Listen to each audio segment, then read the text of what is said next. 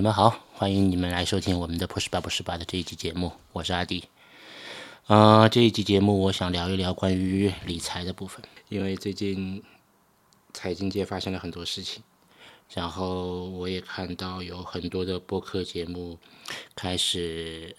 说一些关于理财的部分。我非常喜欢的播客，呃，博物志，他们也收到了一笔赞助，他们聊了聊主播们的日常的理财行为。然后今年的一个变化是，我太太也开始理财了。她开始买了一些课程，那每天下班以后去上课，通过手机上课，然后学习了很多关于财经面的知识。然后他、我的岳母他们都买了一些基金，所以我觉得可能又到了一个全面理财的时代了。不是吧？不是吧？的一个宗旨就是。呃，说一些不一样的东西，所以我们来谈一谈关于我从来不理财的这件事情。我们先说明一下，就是说我周围有很多朋友是买股票和基金的啊，我有一些朋友认识了超过二十年，然后这二十年里面，我们每天都聊天。我们通过一个一开始是 BBS，后来是 QQ 群，再后来是那个微信群，我们每天都聊天，然后。每天我都能看到某些朋友的一些理财行为啊，包括他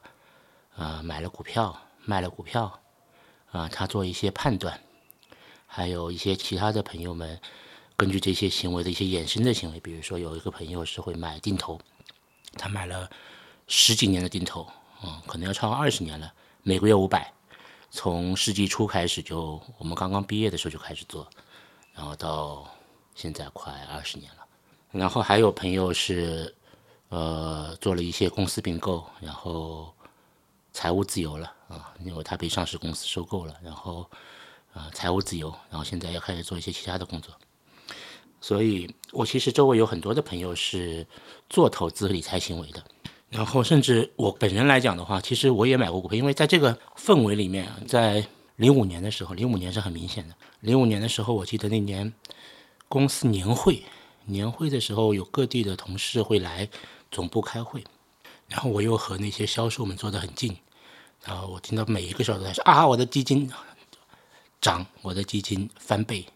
我的基金带来了一个比年终奖更高的回报。”所以那大概是一个第一波，我我经历过的第一波，嗯，理财热潮，理第一波理财零五年，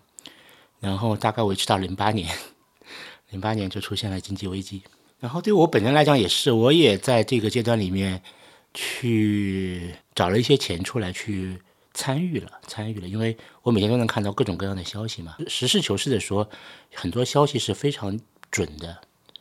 啊，确实能看到很多，呃，只要你跟着他说买你就买，他说卖你就卖，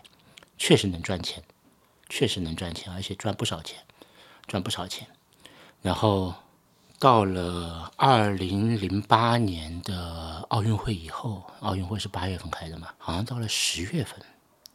十月份的时候我就遇到了一个问题，就是我发现我我接受不了这个亏损。那一年出现了一个经济危机，那一年 A 股也出现了很大的跌幅，然后就开始做四万亿的那个放水嘛，股票就跌挺多的。那么我发现。我处理完这些利润已经全部被已经全部的跌，直接跌没了，然后跌了大概百分之二十五到三十，其实没有亏损很多，因为我本来也没有买很多钱，大概不到十万块钱吧。但是我就发现我的注意力出现了很大的问题，就是我就会很心烦，我会不停的去想，啊，又亏钱了，我就心情很差。然后到了那个亏百分之二十五以上的时候，我就完全的无心工作了。所以我就决定全部清掉。OK，我我认输，亏了就亏了，我认输，到此截止，到此为止。我把所有的股票全部卖掉了，把所有的资金回笼，然后有一些钱呢，还是那时候我套信用卡套出来的，因为我那时候呢也没有那么多闲钱，那时候我已经在供房子了，我也没有那么多闲钱，有一些是信用卡套出来的。那你会发现，把钱还回去以后，那就不够了，我还得还一些卡债，我还得还一些卡债。那那是我第一次现金流出现了一点点问题的时候，那那一次对我来讲还好，就是我没有亏很多钱，几万块钱嘛，几万块钱我大概花了不到一年的时间就全部处理完了，就不影响生活的前提下，我大概把一些本来要消费的费用、要买的东西就停一下，缓一缓再买。然后把这些钱按每个月的情况我算一算，把每个月的卡债还上去，然后有一些利息我也承担了。那整个下来的话，大概到了一九零零九年的时候就处理完了。零九年的时候处理完了以后，我我就换了工作，然后我正好那关换工作，薪水也涨了。零九年是我第一次一个一一一个月拿一万块，一个月挣一万块，就到手一万块的时候，就那那那时候我就正式的变成了一个年薪超过十万的人。啊，年薪超过十万的人，啊，那我就觉得 OK，我已经达成了我毕业前的一些想法。我零三年毕业前的想法就是，如果我一个月挣一万块，那么如果未来我有太太的话，她可能不用挣一样多，挣个八成，那有八千块，那我们两个人有一万八千块的收入，一年的话其实就有小小二十万的收入，小二十万的收入。二十万在苏州，那那应该过不错的日子了，是吧？那应该就是个中产阶级家庭了。在零三年的时候，我是这么看的。所以到了零九年以后，我就 OK，我就说好，那我就不用再把心思花在理财上了。所以我就再也没有买过股票，故意的把那个我的股票账户软件删掉了，股票账户关掉了，把钱存转出来以后，把账户关掉了，好像也没有销户，也没有销户，但是我那张卡片找不到了。应该有张开户卡的，找不到了。那这件事就跟我无关了。我我也也也也就是说，我以后再也不能再做这个操作，因为除非我去去，呃，申请那个挂失，再得到这张卡片，我才能进行开户。那没关系，我也不做这件事。所以，呃，这是我为什么从零九年以后再也不理财的一个原因。因为我在短暂的理财经验中，我会发现这个过程中确实能让你得到一些额外的收入，但是对我来讲，对我来讲，对我本人来讲，这是一个弊大于利的事儿，啊，弊大于利的事儿。那为什么会弊大于利呢？就是我发现股票涨的时候或者基金涨的时候，我就很开心。然后涨得越好，涨得越好的时候，我就觉得哇，天上掉钱下来，特别开心。那这种开心会让你飘飘然的啊，多了五千块钱，那我可以买个。五百块钱的小东西，那我可以 换一个什么东西？换一个什么东西？你会发现，在你赚钱的时候，你就很容易想花钱。就如果你的股票收益很好的时候，你就会多出来很多本来不需要发生的消费。比如说，今天你挣了两千块钱，哇，今天我应该点个外卖，那我应该喝一杯咖啡，我应该吃个奶茶。我应该去哪里哪里哪里吃点东西犒劳一下自己。我已经工作很辛苦了，但股票又不错，对吧？我已经赚了两千块了，我花两百块不过分吧？OK，你会发现在赚钱的时候，你会很容易的发生一些本来不需要发生的消费。好的，那花无百日红嘛，它总会跌的啊。跌的时候，你就会非常的不高兴，你就会非常的不高兴啊！你会不停的去看，哇，又跌了，哇，咱们还没涨回来。啊，又跌了，那你会纠结去要不要补仓？补仓以后会更跌。那要不要割肉？割肉了就认输。那要不要转仓？我再做一次选择，去买什么好？反正这些选择都会让你变得非常的纠结，不能集中精力在你原来要做的事情上。所以，当我在一零年以后决定去创业的时候。我给自己的一个想法就是，那如果我决定去创业了，我决定加入了一个我要全力以赴的事业，我要我要全力以赴的工作，我就不应该把自己的时间和精力浪费在其他地方上。那如果我还是去买买股票、看看基金的话，那会耽误我正常的工作。那为什么会这样呢？就是因为对于我本人来讲，我就是一个意志力很不坚定的人，我很容易想很多事，我脑子很快，我会想很多事。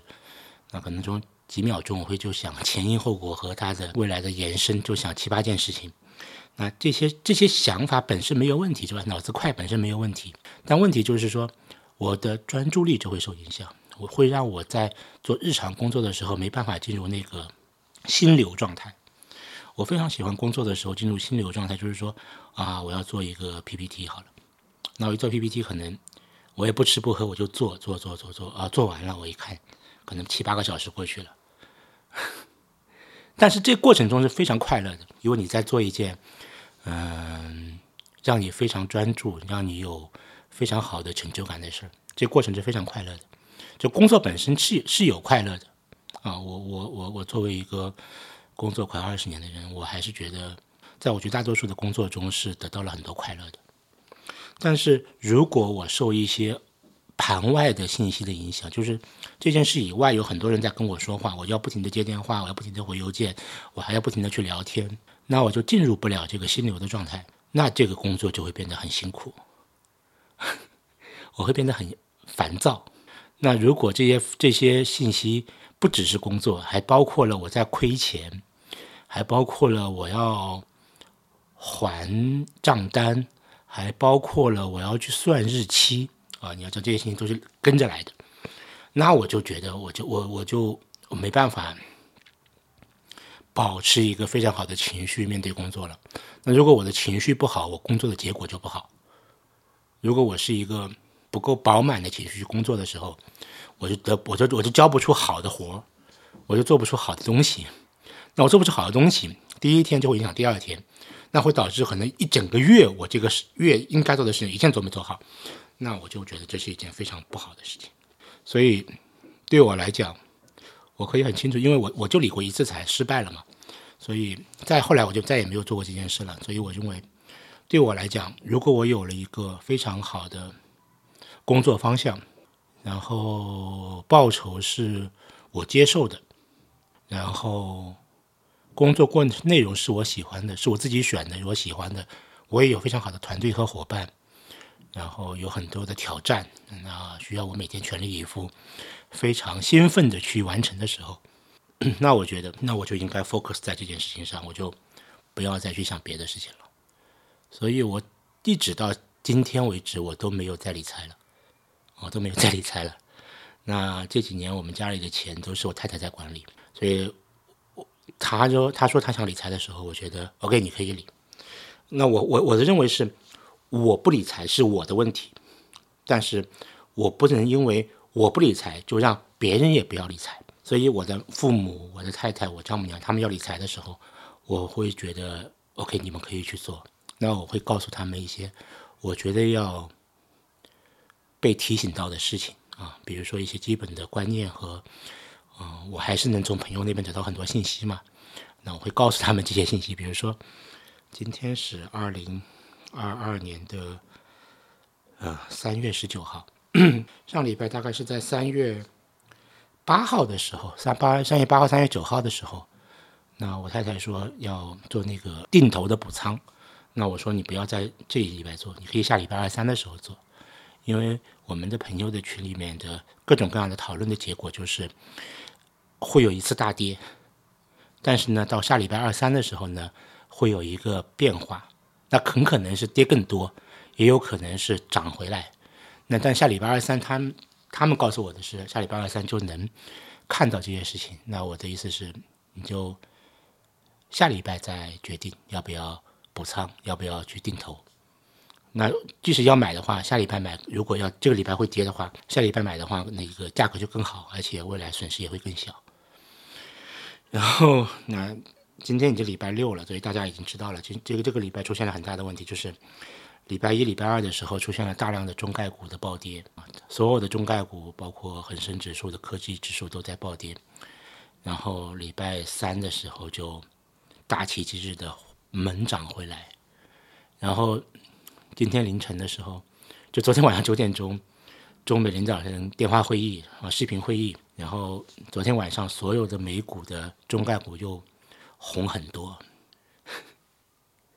所以这些事情发生的时候，我对我来讲，我就觉得这是一个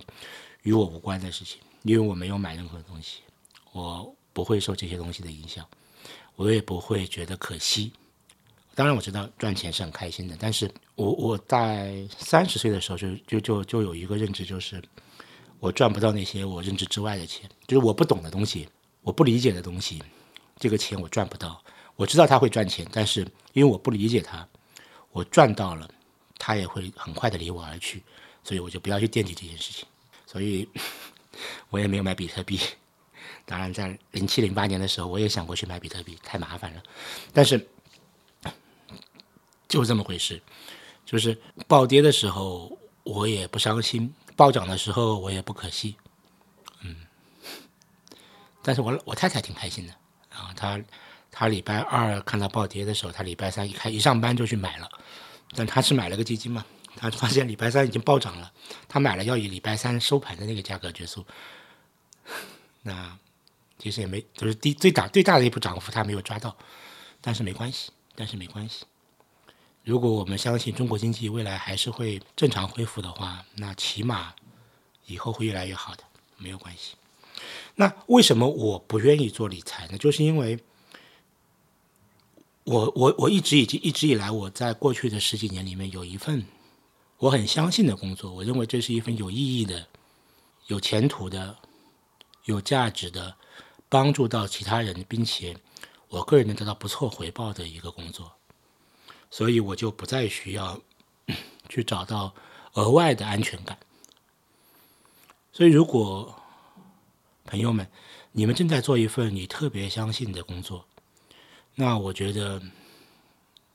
如果你的性格和我一样容易受这些东西影响呢，那你可能还是能理财，但是你要做到那种。理了，买了就不理它，啊，定期的，比如半年、一年看一眼就好了，啊，如果你不需要用这笔钱的话，你就一直放在那里，等你哪一天你的工作出现了一些波澜，你要换工作的时候，或者说你不爽了，你被老板骂了，你对同事有失望，你有一些新的想法的时候，你可以去看一看，那这个数字如果很漂亮，那能帮助你下决定。那如果那个数字很不漂亮，说不定也能让你激起激起一份斗志，让你再坚持一下，对吧？或者说帮助你更快的下决定，老子要更快的做这件事情，没问题。但是不要每天去看它，买了就买了，在用之前不要去看它。所以我的一个想法就是，如果你们要理财的话，去买那些不能频繁交易的产品，就不能。就是你买了就不能改，不能变，你要等半个月，等三个月，等一年，就不能频繁交易的产品，不要去买那种频繁交易的产品，除非你非常懂，你有超人的精力，你有足够的信息输入来做这种量化交易，做那种高频的交易，否则理财不要买那种可以频繁交易的产品，因为如果它是个可以频繁交易的，比如说股票一天可以买两次嘛。可以买，可以卖一次，可以买一次。那，你你做了这件事以后，你就不停的想做，因为你有这个可能性，你就会想着我去试一下。但是如果你买的是一个不能频繁交易的，你没办法操作，你只能在边上看着它好坏好坏，升涨涨跌涨跌，赚钱亏钱。那 那这时候你就会有很强的无力感。所以如果你度过了第一周、第二周，都度过了第一个月以后，因为你这种无力感你会累积起来，那你很容易就做决定，OK，我不看它了。要不然的话，你就会跟我一样，情绪都受它的影响。红的时候开心，绿的时候不难过，不红不绿的时候烦躁，不要这样。所以，如果你们要理财，就买一个相对来讲不容易交易的，需要等一段时间的，或者说不是那种需要你频繁关注的东西。我的之前的那个经验就是很错误的。我买了股票，需要不停的看群里面的消息。他说好，今天这个不好了，你要卖掉它，在多少钱的时候卖掉它，去买另一个。那很说很说很多时候我要开会，或者说我在我进入了心流状态以后，我看不到消息，我第二天看到就会懊恼啊！我怎么没去上个厕所呢？我怎么没喝口水呢？看一眼我就能避免这个亏损，得到更好的收入的时候，那那种对已经发生的事情的懊恼是。最没有价值的情绪，所以如果你们也要理财的话，就买一个不能频繁交易的，买一个需要你等待的东西。然后呢，只要它的方向是对的，你就一定能赚到钱。那如果你没有赚到钱，没关系了，下一次会好一点，也下一次会好一点。OK，这是我第二个想说的东西。所以，在这两年，我能看到很多的自媒体在做理财的理财的布道，他他会教你各种各样的货币基金呀、量化基金呀、各种各样的债呀、各种各样的城投呀、各种各样的专有名词，他会给你指出各种各样的不同的模型，去帮助你来理解啊，包括元宇宙的，包括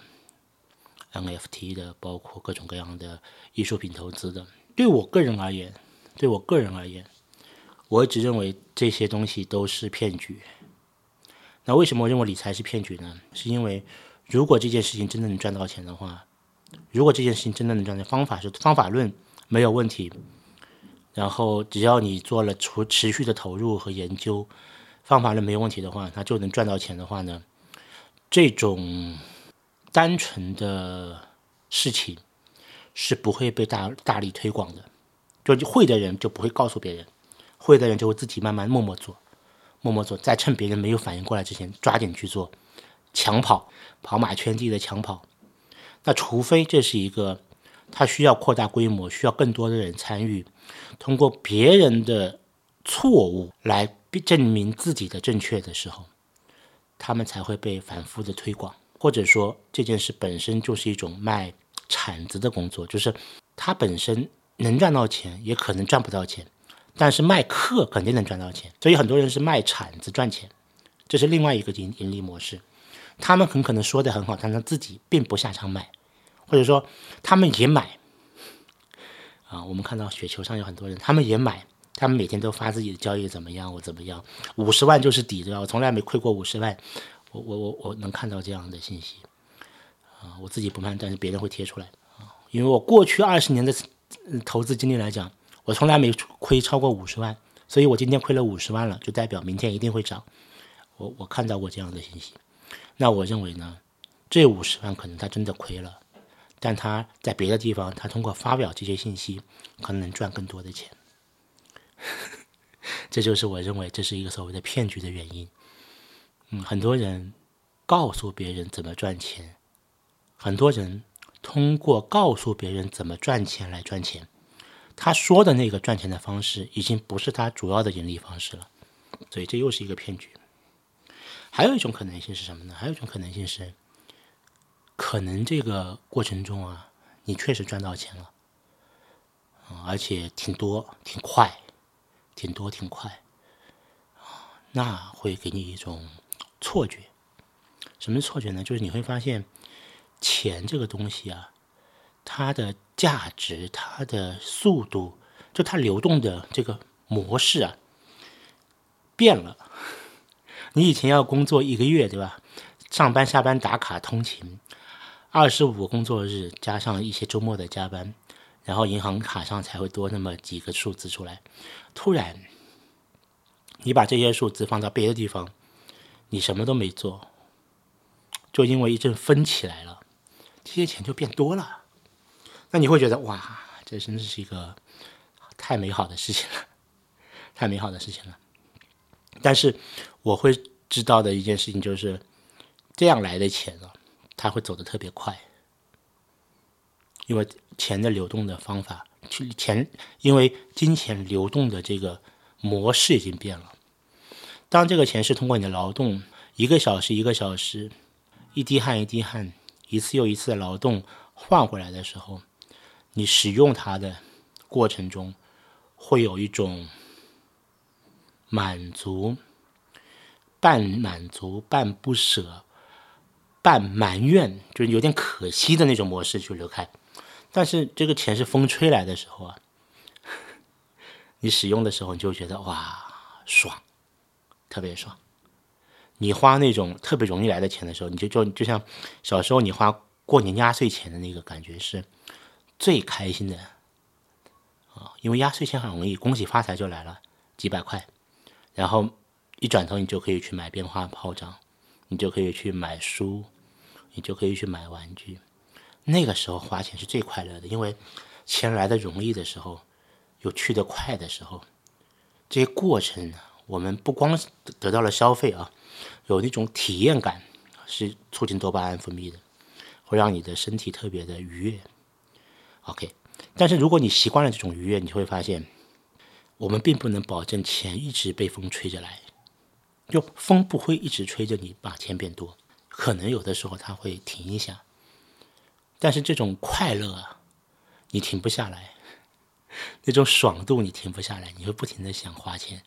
你会不停的想啊，我要买这个，我要买那个，我要换一个新的车，我要给车加一个新的喷漆，我要买一个新的零件，我要加一个新的挂饰，你会不停的想买这些东西，因为永远没有尽头，永远没有尽头，那。等你反应过来的时候，你就会发现，缺来的钱都花掉了，然后不是缺来的一些钱，就你本来努力工作来的钱，也让你花掉了一部分。当然，你还是有很多东西的，对不对？因为你买了东西嘛，或者说你没有买东西，你得到了体验，你有很多的记忆，这还是很快乐的，这还是很快乐的。但是接下来的一部分就没那么快乐了，接下来一部分就会变成说，你要在这种空虚中度过你的闲者时间。啊，这个就没那么舒服了。你要进入一种所谓的戒断反应，啊，就是说你会埋怨钱怎么不再多了呢？我怎么又想花钱了呢？你会出现这种歉疚感、罪恶感、歉疚感，然后呢又有那种不平衡感。为什么不能像过去那么继持续那么快乐呢？那这种感受都会让你。陷入巨大的不快乐，你会怀疑自己，啊，这个这个这个感受是非常的不快乐的。那在我四十岁的时候，我已经不能让自己陷入这样的感受了。但是如果你们才二十多岁，我觉得你们一定会试一下，你们做一定会试试看的。就是我也二十多岁过，我二十多岁的时候我就那样，我我我我我停不下来，我我看到一个。有机会的事情，我就想试试看。我也做了蛮多，嗯，类似的事情的。以后我有别的节目我会说。我约了一个朋友谈钻石的，有机会我们来谈一下钻石的事儿。OK，这就是关于理财的部分。嗯，这是我认为为什么理财是一个骗局，就是来的容易的钱去的会更快。那么，什么样的钱是那种稳定的、持续的？嗯，有所值得，并且让你觉得理所当然的收入呢？那就是你在做一件持续的、为善的、需要你的努力才能改变的事情的得到的一些钱。我觉得这些钱，就是你的工资、你的奖学金、你的奖金、你的退税，现在三月份要退税，你退的税啊，这些钱。当你花他们的时候，你不会一下子全部花掉，你会偶尔的把一些小奢侈的东西，对吧？小爽的东西你买一买，让自己开心开心。但你不会每天去做这件事情，你会很小心的去平衡好哪件事情我要开心，哪件事情我要吃饱，哪件事情是下礼拜要用的，你会很小心的去平衡好这件事情。那这个过程就是我所觉得是一个。努力生活的状态，但这样的一个状态下面，钱就不会特别的麻烦，钱不会变成我们的麻烦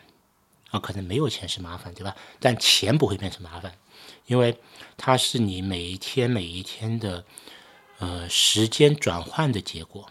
它也会换成你的各种各样的物资、你的体验、你的能力和你周围爱的人的快乐。这些东西是真的，这些东西是真的。理财这些过程中，如果你陷入了那种上涨的红色的快乐中的时候，那个快乐就是假的，那个快乐就真的是假的。因为你在赌场上赚到的每一分钱，除非你不赌了，OK，你说今天我赚钱了，结束，今天我就离场，我不玩了，那就是你的钱了。但如果你还在赌，你还在买股票，那就不是你的钱，那只是那些股票账户里的数字，它不是钱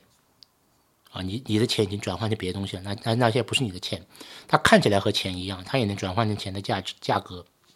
但那些不是钱，那些是别的东西，那些甚至不是你的东西，是你能看到有一些所有权，但那不是你的东西。它很可能受很多其他的因素的影响，会变化，会消失，会变多。但赌，但是跟赌场一样，就是你只要再赌的话，你只有一种可能性，那就是输光。所以，朋友们，理财可能是骗局。你只要把钱给了一个有风险的东西，就有一种可能性，就是啪，突然都没了。你要明白这件事。所以，当你赚到钱的时候，记得把它拿出来一部分，放到另一个更稳定的、更保险的存款账户去，持续赚钱，持续赚。不要想着利滚利，不要想着复利，复利也是一个骗局，复利也是一个骗局。把它放到最基本的储蓄账户，或者说变成一个更稳定的投资。你去买个房子，房价可能跌，但是房子还是你的，它还能住，你总需要地方住的，对吧？你总需要地方住的，但是。股票从一百九十八块钱跌到三毛钱，我们已经看到很多这样的例子了。它很可能会变成六毛钱或者一块二，但如果你是八十块的买的时候，那怎么办？我是一个没办法承受那么多风险的人，所以我的选择就是我少赚一点，或者我不赚那个钱。好，我们 call back 一下，说到零八年。零八年那年，我我我我现在还有印象的一个一个很大的一个变化，就是很多很多深圳的人断供了。零八年我已经买房了，我已经在还贷款了，我的很多朋友也买了房子。但是零八年我能看到的新闻就是，有很多人在深圳买了房子，他们选择断供，这些房子就给银行了，银行去拍卖，他们不要了，因为房价已经比他们的贷款低了。他们如果还贷款的话，这个房子不值那么多钱，他们就选择断供。OK，这个选择对不对呢？你也知道，后来过了几年，深圳的房价涨到什么程度？深圳已经是中国房子最贵的地方了。但如果那时候他们那些同学坚持一下，对吧？坚持一下，因为他们已经选择了嘛，他们可以坚持一下。那很可能他们在几年前就已经暴富了。房子已经涨到十几万一平了，他们是在几一万块以下的时候买的，所以朋友们，我从来没理财过，我希望你们会理财。谢谢各位，我们下次见。